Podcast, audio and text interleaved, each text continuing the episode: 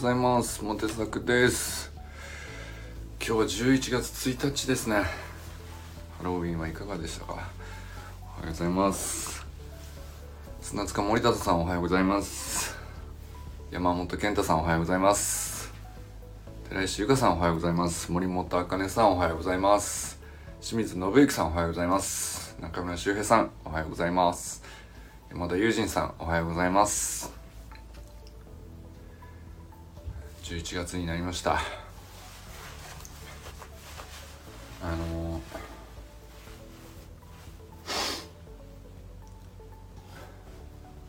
健太さんのせいでですねちょもう空海が離れなすぎてですねずっと善光寺の地図を眺めてるんですけど善光寺と高野山は分かった。まあ、東であることが、まあ、東西にきっちり並んでるということが分かりました。まあそれはその通りだった。ですけど気になったんですよ。あのあ周平さん友人さんおはようございます。善光寺それから丸亀がえっと香川の瀬戸内海沿岸沿いにあってそっから何キロ離れてんだろう？数十キロかな？まあでも、えー、善光寺まで。こうなんかすごい綺麗に5番目になってあ清水さんおはようございます。5番目の綺麗な道になってて。なんだけど5番目ってさ普通京都とかもそうだけど大体どこの町も大体東西なんですよ。東西南北なんですよ。だけどもう善光寺から丸亀にかけての5番目はすごく綺麗に整備されてるのにちょっと傾いてるんですよ。ちょっと傾いてて完全な東西じゃないんですよね。でこれはなんか空海先生がね そんな東西を揃えないなんてことするかなと思って。森本さんのありがとうございます。めちゃくちゃ気になってしょうがないんですよ。どう思います？ちょっとね Google, Google マップ iPhone とか Android で調べてみてほしいんですけど善光寺行くじゃないですか。で確かに画廃師山と公式山っていうのが善光寺の西の方角に並んでるんですよ。でえー、とその並びに並行してえー、道もね画廃資産公式山善光寺を結ぶラインに綺麗に沿って傾いてるんですね。でこれ完全な東西じゃないんですよ。えっ、ー、と東西で区切ると画廃資産と公式山でちょっとなんですけどちょっとずれてるんですよ。でちょっとずれてるだけなんでそれじゃあ別に町を別に東西に東西南北に区切ってやったって良さそうだなと思うんですけどなぜかですねその30度ぐらい傾いて。でそれはまあだから公式山の山頂と下廃師山の山頂と善光寺の五重塔のてっぺんを結ぶラインをこう直線にするためだろうと、まあ、それはすごくわかるんですけどまあまあだからそれをこう全部計算して全部比例関係にした空海先生はすごいという話なんですよね。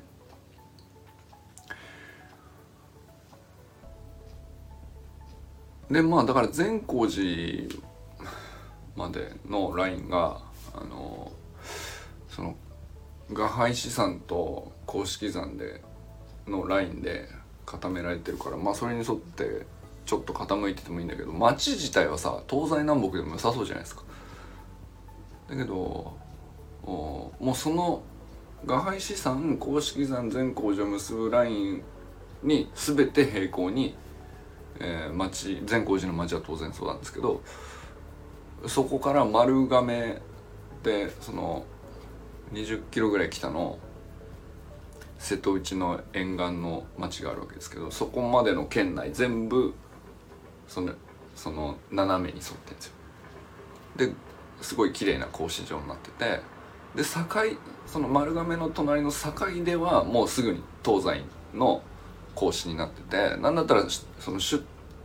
えっと県庁府所在地の高松とは完全に東西南北の5番目になってるんですよね。でまあ普通そうだろうなとその東西南北に区切るよねと。どこのなんだろうそこそこ古い都市いろいろ見ても、まあ、京都が代表されるけど京都だけじゃないんですよ。基本的にはその本当に中心地は東西南北になってて「おはようございますあかねさん」もうお仕事出発の直前でしょうか。そうで東西南北にするのが普通だよなと思っていろいろこう全国の街を見たらまあそうなんですよ。でまあずれてるとしたらえっ、ー、と要するに海の海岸線に沿ってるとかまあそれはわかる。あとは、えー、北海道の千歳から札幌とかさああいう新しいところは要するに都市と都市を結ぶためにこうそのそれを直線でまっすぐ結ぶっていうために斜めになってるみたいなところはあるんですね。まああとはなんだ川に沿ってとか川に沿って、えー、大体川の方向に、えー、5番目を打つとかまあそれでも川があっても東西って無理やりしてる年もあるんですけどまあでも結構東西南北にする方がまあ分かりやすそうだなと思うんですけどね。善光寺はあの画廃師山公式山善光寺を結ぶちょっと30度傾いた方角になってて完全な東西ではないでそれが丸亀までの県内でだから2 3 0キロ四方の県内でそれが成立してるんですけど丸亀の隣の境ではもう完全に違う東西なんですよね。どっかでこうカクッと折れ曲がるわけですけど道が。なるほどと。要するにそこまでが空海先生の勢力圏なのか。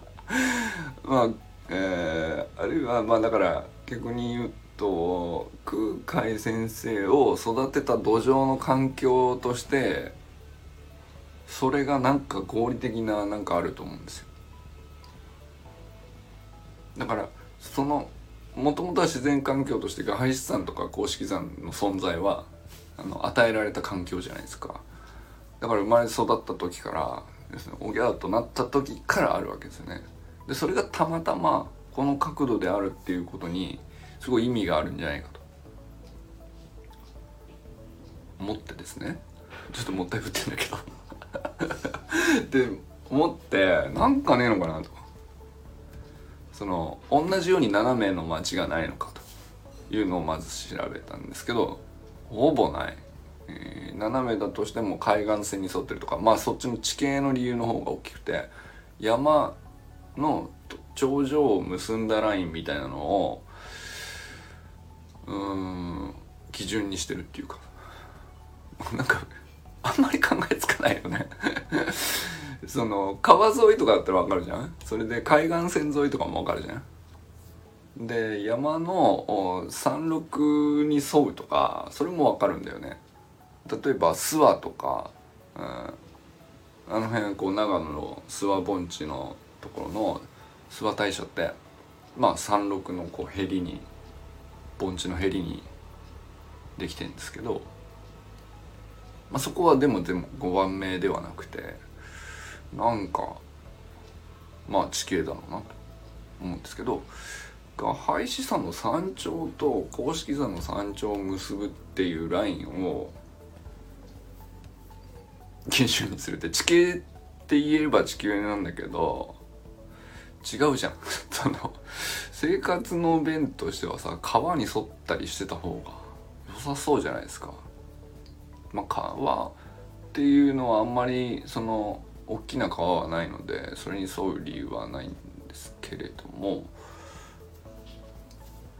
でまあ山麓っつってもね大したあの険しい山とかがあるわけじゃなくてほぼ平野のところにポコッと突き出てるみたいな感じなんで、まあ、それに沿うっていう理由も確かにないなと。うん、んでですねこれたまたまだと思うんですけどあの公式山とか廃止山をこう結ぶ山頂のラインを善光寺から眺めるとまあちょっと東西より傾いてる30度ぐらい傾いてる 30?30 30ってなんか要するに緯度と一緒なんですよ。その香川のね。香川の緯度と一緒ってことはこれ当時の日没の方角と全く一緒ってことなんですよ。わかりますか？要するに1年の中で一番日が短くなる12月22日とかの冬至の日没の方角っていうのは一番その、えー、南側に寄っちゃうわけですよ。南西南西とかぐらいの方角にもうすぐ沈んじゃうと。上がったと思ったのに日が低いまんますぐ沈んでしまう。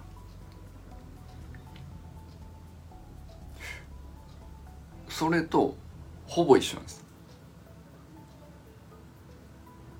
だから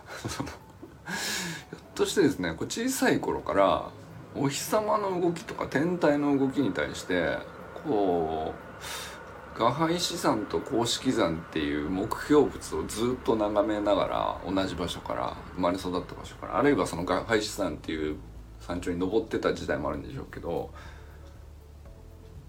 地面で育っていた時代もなんかお日様は常にあの山に沈むっていう時期が1年で一番寒なんていうか日が短い日みたいなところにたまたま一致してんだと思うんですよ。つまり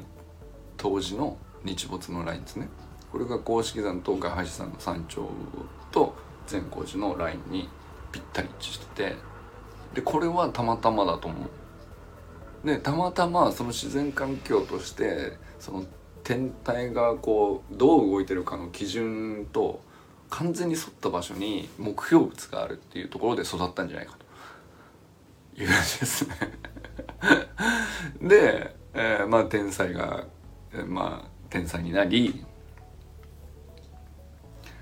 えー、中国で天文学を正式に学んで帰ってきたところをどうやらそういうことかと。なるほど。小さい頃から感じてたあの感覚は正しかったっていううんふうになったんじゃないかなっていう そうするとすごくうんまあ他にもいろいろね天才を形作る環境病院ってあるんでしょうけど多分だから地元の人もいろいろ教養が高かったりとかねそういうことも大事なんだと思うんですよね。えー、お父様はなんか地元の豪族かなんかでまあ確かに生まれはなんだろうな貴族ではないけど地元の有力者ではあるんですよ。でも地元の有力者は全国各地にいるわけだからさ。でなんだけど善光寺にしかなかったものがあるんだと思ってで善光寺にしかなかったものは自然環境として何かないのかなって思ったら確かに画廃資産っていうのはすごく特殊な山であると。ぽいですね。すごく大事そうな要因なんじゃないかと。めちゃくちゃ切り立っててうん公式山との並びがあってうんその方向がたまたま夏至の日没の方角であるで その角度を意識するみたいなことが自然にまあ地元全体で感覚としても共有されてたかもしれないですね。でその中でも飛び抜けて勉強をしたりとか学んで突き詰めるみたいなことをしていた空海という人はあのさらにその意味は何だと問い続ける時間が長かったと思うんですよね。でまあだからたまたまそのラインに並んでるものなんてたくさんあると思うんですよ探せば。その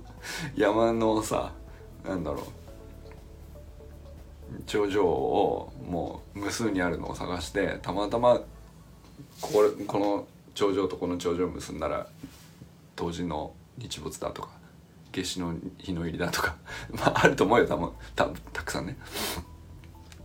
そのだって善光寺側じゃなくて反対側から見たらあの夏至の日の入りの方角なわけなんだから、えー、じゃあ反対側の集落に人が行ったことがなかったかって言ったらまあ集落はなさそうだったけど。でも気づかないことはないよね多分ね。気づけなくもない、えー、けどまあそのやっぱり古くからそこに住んで積み上げてみたいなことがないと一瞬気づいても天才を生み出す環境としてこう人々の全員のこう教養がちょっとずつ高いみたいな。周りをその小さい頃育てた人たちがそれなりにみんなこう分かってるっていう。状況ができないなと思って。でできてその周りでたくさんあお仕事の準備いってらっしゃいませ。周りでたくさんちょっとずつ秀才がいるとかいう感じの状況の中で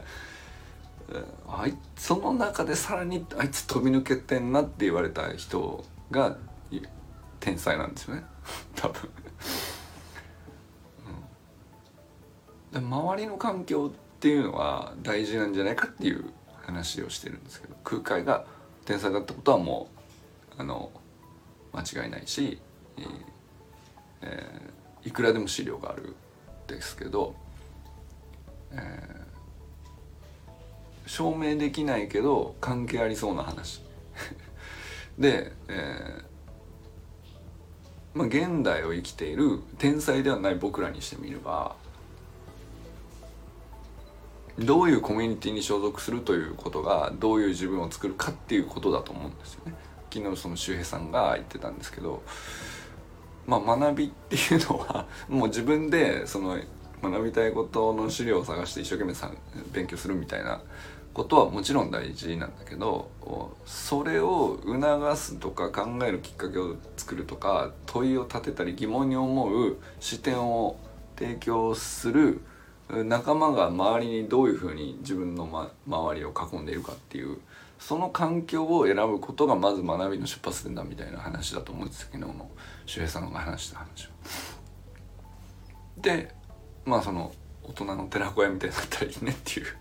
そのオンラインサロンがね、えー、っていう話をしたんですけど昨日。まあその別に空海に全部が全部習う必要もないんですけどまあ健太さんがその空海伝説を次々 ぶち込むから。そのいや高野山が真東にあるぐらいじゃ多分収まってないはずなんだよね。でまあ成し遂げたことはそのちょっと南に万能池っていう池があってそこの建築物としてその物理構造として橋がこう絶対崩れないように、まあ、この力のかかり具合を適切にアーチを描いてみたいなねその工学土木工学みたいな話を中国から持ち込んで帰ってきてるとか、まあ、それはもちろん空海の業績として空海天才でしたねでいいんですけどまあなんかこう調べれば調べるほどなんていうかレオナルド・ダ・ヴィンチクラスのアリストテレスクラスのあらゆる方向への凄まじい能力なんですよ。で凄まじい能力すぎてその才能じゃないっていう話をね覆すぐらいの天才なんですよ。そのこれ才能じゃねえのかみたいな。その全てをねひっくり返して「いや天才いるな」みたいな話になってて。まあ実際確かにそれももうあるんだけど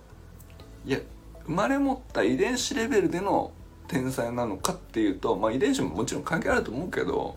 体が頑丈とか大事だからね。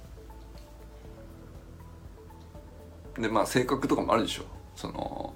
すんげえ明るくて。人当たりがいい人だったらしいんですけど。笑っちゃうよね。なんかあの僕ら教科書でさ空海のお坊さんとしてのこう肖像画みたいなのを見てるとさ別になんか済ましてスンってなってるから 修行して悟ったんだなみたいな。偉いお坊さんだったのねみたいな。あの絵しか見たことないじゃん。めちゃくちゃ人当たりが良くてめちゃくちゃ人気者だったらしいんですよ。まあそうだよね。よく考えたら。それはそうじゃないかったらそのなんだろう。権力からのバックアップとか財政の支援とか受けてないのに方々に手紙書いていろんな人からお金をちょっとずつ集めて、えー、高野山に寺建てちゃうとかあの頭いいだけじゃ成立しない話なんですよね。人柄がやっぱりその周りの人を勝たせるっていうことをあの人はやってくれるってなってて、えー、しかもめちゃくちゃ誰からも好かれるみたいな人柄だったということですよね。それができたということは。クラウドファンディングが成立してたってことはあの時代ですからね。よく見せるとか不可能ですから。あのデコって持って写真がかっこいいみたいな。そういうの無理なんでいや本当に人としてえー、あこうあの人とずっと話してたいとかこの人の話を聞きに行きたいとかあのなんていうか中国から帰ってきたとって箔のついてる遣唐使帰りの偉い人っていうだけだったら逆になっちゃうと思うんだよね。でもその妬みそねみとかではなくて逆にあの人についてこうじゃないけどついてくっていうよりはあの人の周りに集まろうってなってたと思うんだよね。そうじゃなかったらあの民間から資金が募れないじゃないですか。そのまあお寺開いてもいいよの許可はあの天皇から得るっていう手はずは整えるんだけど資金が出てこないわけだからすごい話だからすごい徳をつってるその 徳のある人なんですよね。倫理学とおそらくまあでもなんかよく聞いてると仏教って倫理学ですね。道徳だなと思いましたその宗教っていうよりは。別になんかあの特定の神様を拝めてるわけじゃないじゃないですか。教えですよね仏教。仏の教えをまあだから道徳とは、えー、徳とは何みたいな。良い行いとは何っていう。なんだっけ？何の話だっけ？まあいやあの まなんだけどとにかくすごいすごい人だとかすごいととっても徳のある人だとかいい人だとかなんかまあ仏教って何なのとかいろいろこう勉強できたんだけど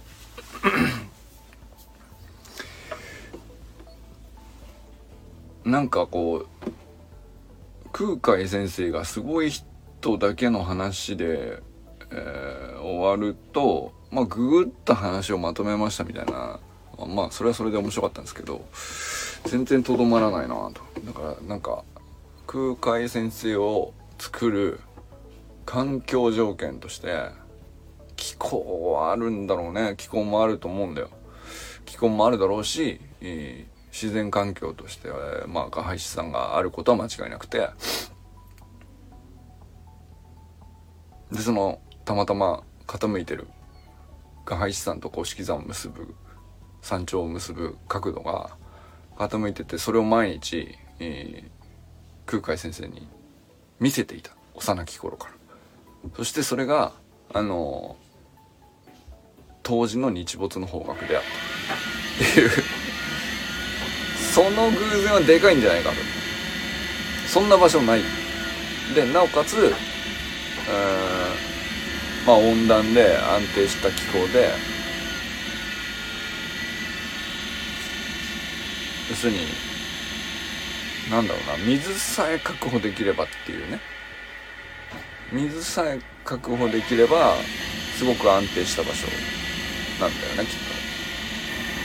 と。だから都からちゃんと離れてるとかもある意味大事なのかもしれないし。まあだからあんまり世俗に近すぎないっていうのもねきっと大事なんでしょうし。なんか悟らなさそうじゃないですか。世俗その都に近すぎると。なんかそれはでもすごく最澄先生とかもわざわざそれをすごい考えて比叡山にあんな険しい山のてっぺんにあの寺お寺開いてんだけどあれじゃあ京都に近いじゃないかって言うんだけどあの最澄先生の最澄空海の頃はまだ京都のあそこが都ではないんですよね。もうちょい南というか。あれ？なんだっけ？平城京長岡京か。長岡京っていうちょっと南なんです。まだ。まあ後にその京都に行くわけですけど。まあ、御所から京都御所から近いよねって思えるけどその最澄先生が比叡山にお寺を開く頃にはまだ未開の地なんですよ完全に。世俗から離れた場所なんですだからまあその空海があの高野山に開くのはまあさらにまた あのとてつもなく奥地だろうけどあのまあそれと趣旨としては同様で多分かなり都からはわざと話してるのかなと思うんですけどね。で世俗から離れているけど安定した気候で温暖で、えー、でなおかつその天体に関して指標がある。天体というか、まあ、太陽ですね。少なくとも、まあ、天体は星はどれぐらい見てたのか分かんないですけどだから後にその中国から天文学を持ち込んで GPS 機能をインストールするっていう その土台として要するに天球はこういう風に動いているのをどう観察すべきかっていうルールが学問だと思うんだけどそれをずっと見ているものとしてこう指標と基準があってあ確かにそういえばそうだなって言われればスッと入ってくるみたいな土壌がこうあるんだろうと思ったんですよね。それが雅廃師山と公式山と善光寺の、まあ、生まれ育った場所を結ぶラインが当時の日没方向っていうのにたまたま合ってるっていう。この条件結構でかいんじゃないかと。でこんな都市は結構探したんですけど斜めに5番目とかってなってんのがまず少ないですね。基本的には東西の5番目がほとんどです。でえー、斜めだなと思ってパッと見ると基本的には海岸線ですねまずね。海岸線か川沿いか。大きな川の川沿いに、えー、沿っていてあ斜めになってる。まあそれは合理的ですよね。あの水をが大事だ水の確保が大事だから。まああとは、えー、内陸で諏訪盆地とかだったら、36のヘリみたいな。諏訪大社はそういう風な位置にあるなっていう感じですけど。そうするとですね善光寺にしかない条件って結構それはたまたまその当時の方向に、えー、崇められた山があったっていうね。これは結構でかいんじゃないかな。でそれはその空海のはるか昔の時代からずっとあっただろうからああるわけだからその土地に住んでいる豪族たちはまあ代々ねいつから住んだかわかんないけどそれはなんかこう学問体系として成立してるかどうかは別として知恵としては基本的に何だろうあのーなんか祭りの時にはこっち向くとかさあのあるじゃんいろいろ。家の門はこっち向きにするとか。わかんないけど。習わしみたいな。なんかよくわからないけど習わしはこうなってるみたいなやつ。でそれの中にこう自然に自然環境に応じた合理的なお作法が入ってて。でそれがこう善光寺にの文化としてずっと根付いてるはずなんですよね。で基本的にこうお日様を観察する観察眼として地元民は基本的にすごくなんだろうなあの勉強している人も勉強していない人も大体分かってるっていうう感じがあって話が通じる状態ででその中で飛び抜けて勉強を一生懸命した人。っていうその周りが完全に何もこう分かっていない教教養もなくて、えー、っていう状態でそのまあどうやら頭がいいっていう人が生まれたとしてもその後天才にはなっていかないと思うよね。っていうね。そんな話です。だからその学ぶコミュニティをチョイスしてまああのそこに身を置くっていうのがあ清水さん言ってらっしゃる。すごい考察ですね。まあそうですね。妄想ですあのすごい妄想なんだけどまあでもそのそれが確からしいかどうかは別としてあの周平さんが昨日そのどこに身を置くかあそれで学びが変わるなっていう趣旨の話をされてたので、まあ、それとこうなんていうか重ねてみたっていう話なんですけどでまあ僕らは自然環境が僕らを形作るっていうよりはもはや何ていうか、えー都会に住んでても田舎に住んでても、まあ、自然環境の影響もあるだろうけどそれ以上にネット環境なんですよ僕らはもうすでに。でこれネット上で誰と付き合ってるかはあの完全にその周りに、えー、すその空海でいうところの周りに取り囲んでる豪族の人たち、えー、地元の農民の方々の教養レベルが高いっていうことと僕らにとってみればほぼ同じことで。だから僕は例えば横浜市に住んでます。横浜市の地元の周りで住んでる人たちがどういう人が取り囲んでるかももちろん大事だけどそんなその町の人たちとねあの全然なんだろう顔見知りにならない人たくさんいるわけです同じマンションに住んでても全然付き合いがなかったりとか。全然あるわけじゃないですか。でそういう人は影響を及ぼさないんですよ。だけどネット上でこうやって付き合いがあって会話繰り返して、えー、コメントの往復があってみたいなことっていうのは間違いなく影響はしててあのまあ僕個人の目線からすれば学びみたいなことなんですけど学びを得られて自己成長がっていうような話かもしれないけど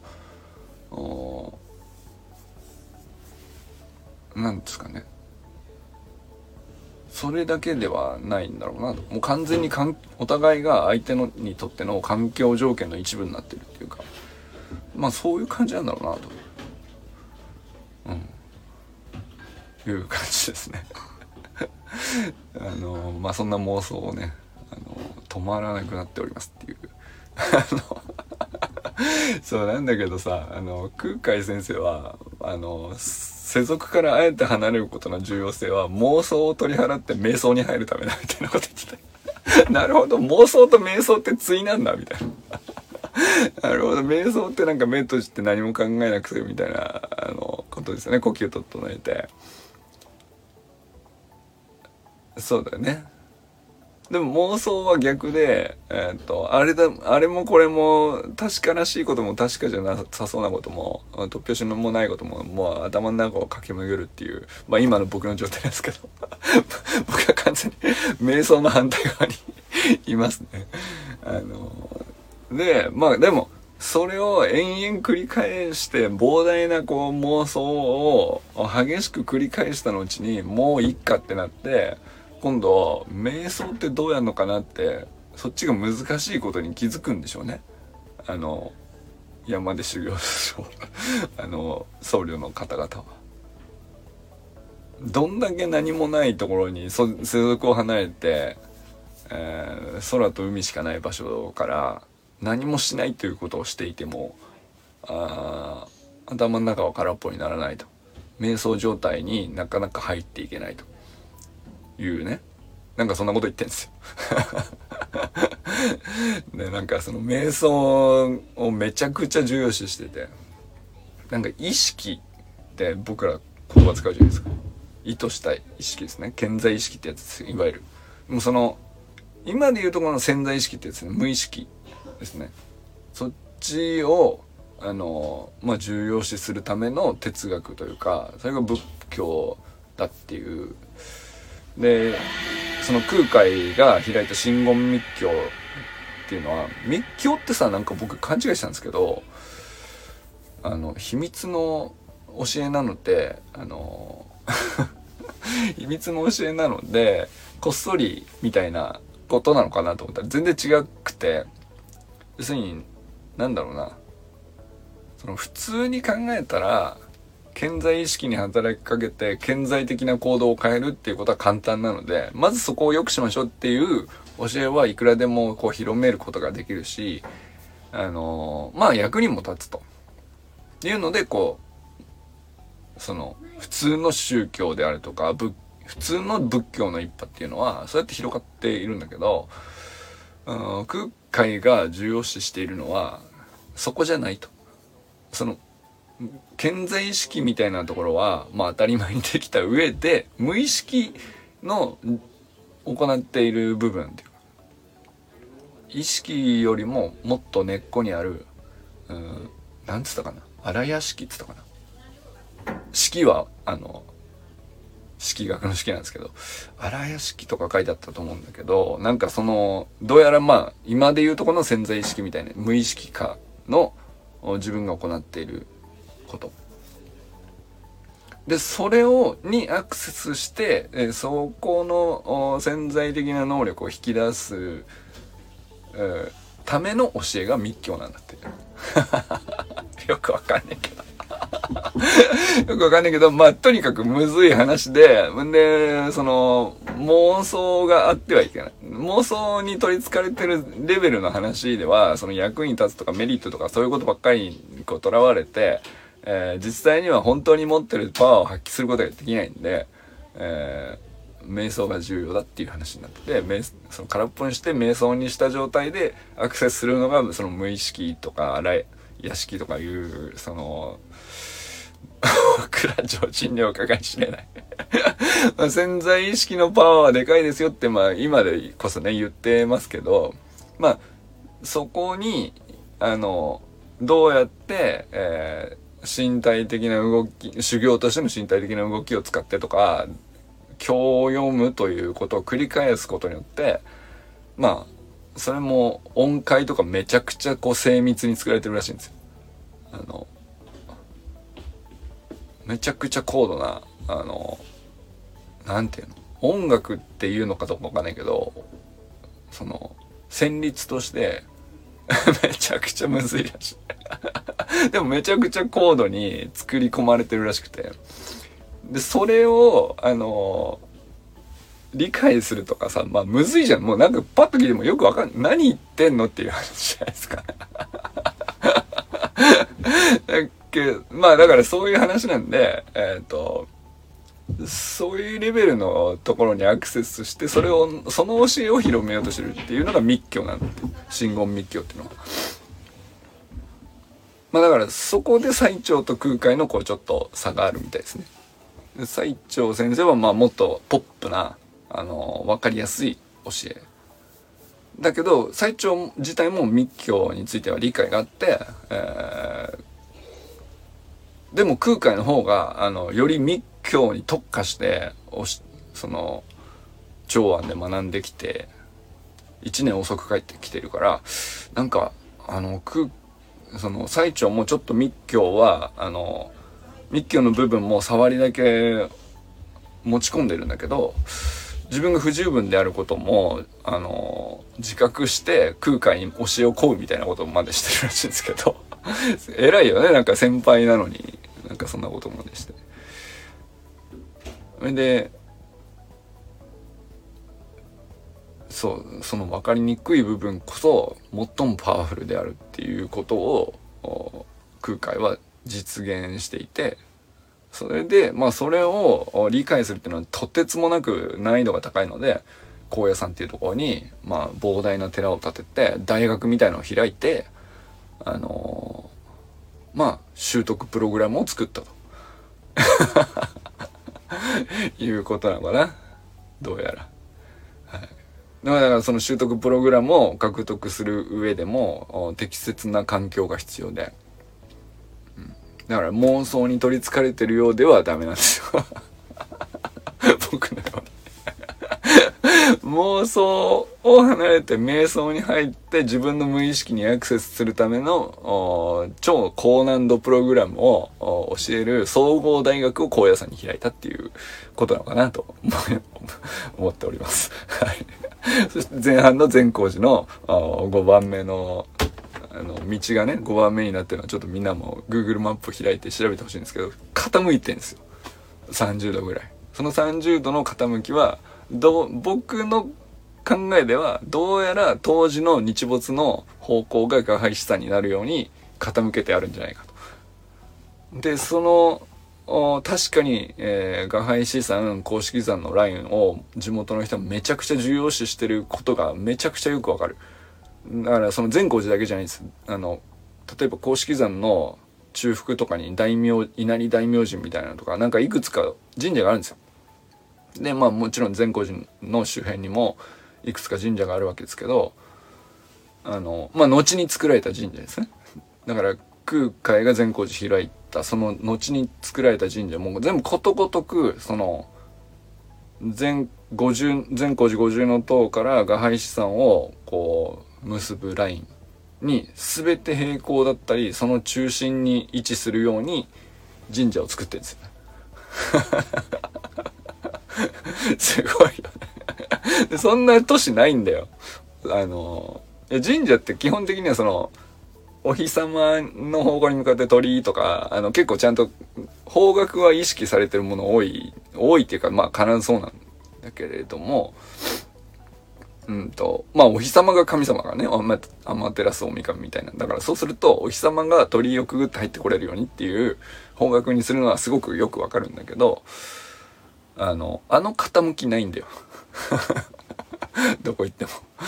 そんな感じです。はい。ということで、今日は何の話だったかは、だいぶとちらかりましたが、皆さん良き一日をお過ごしください。じゃあね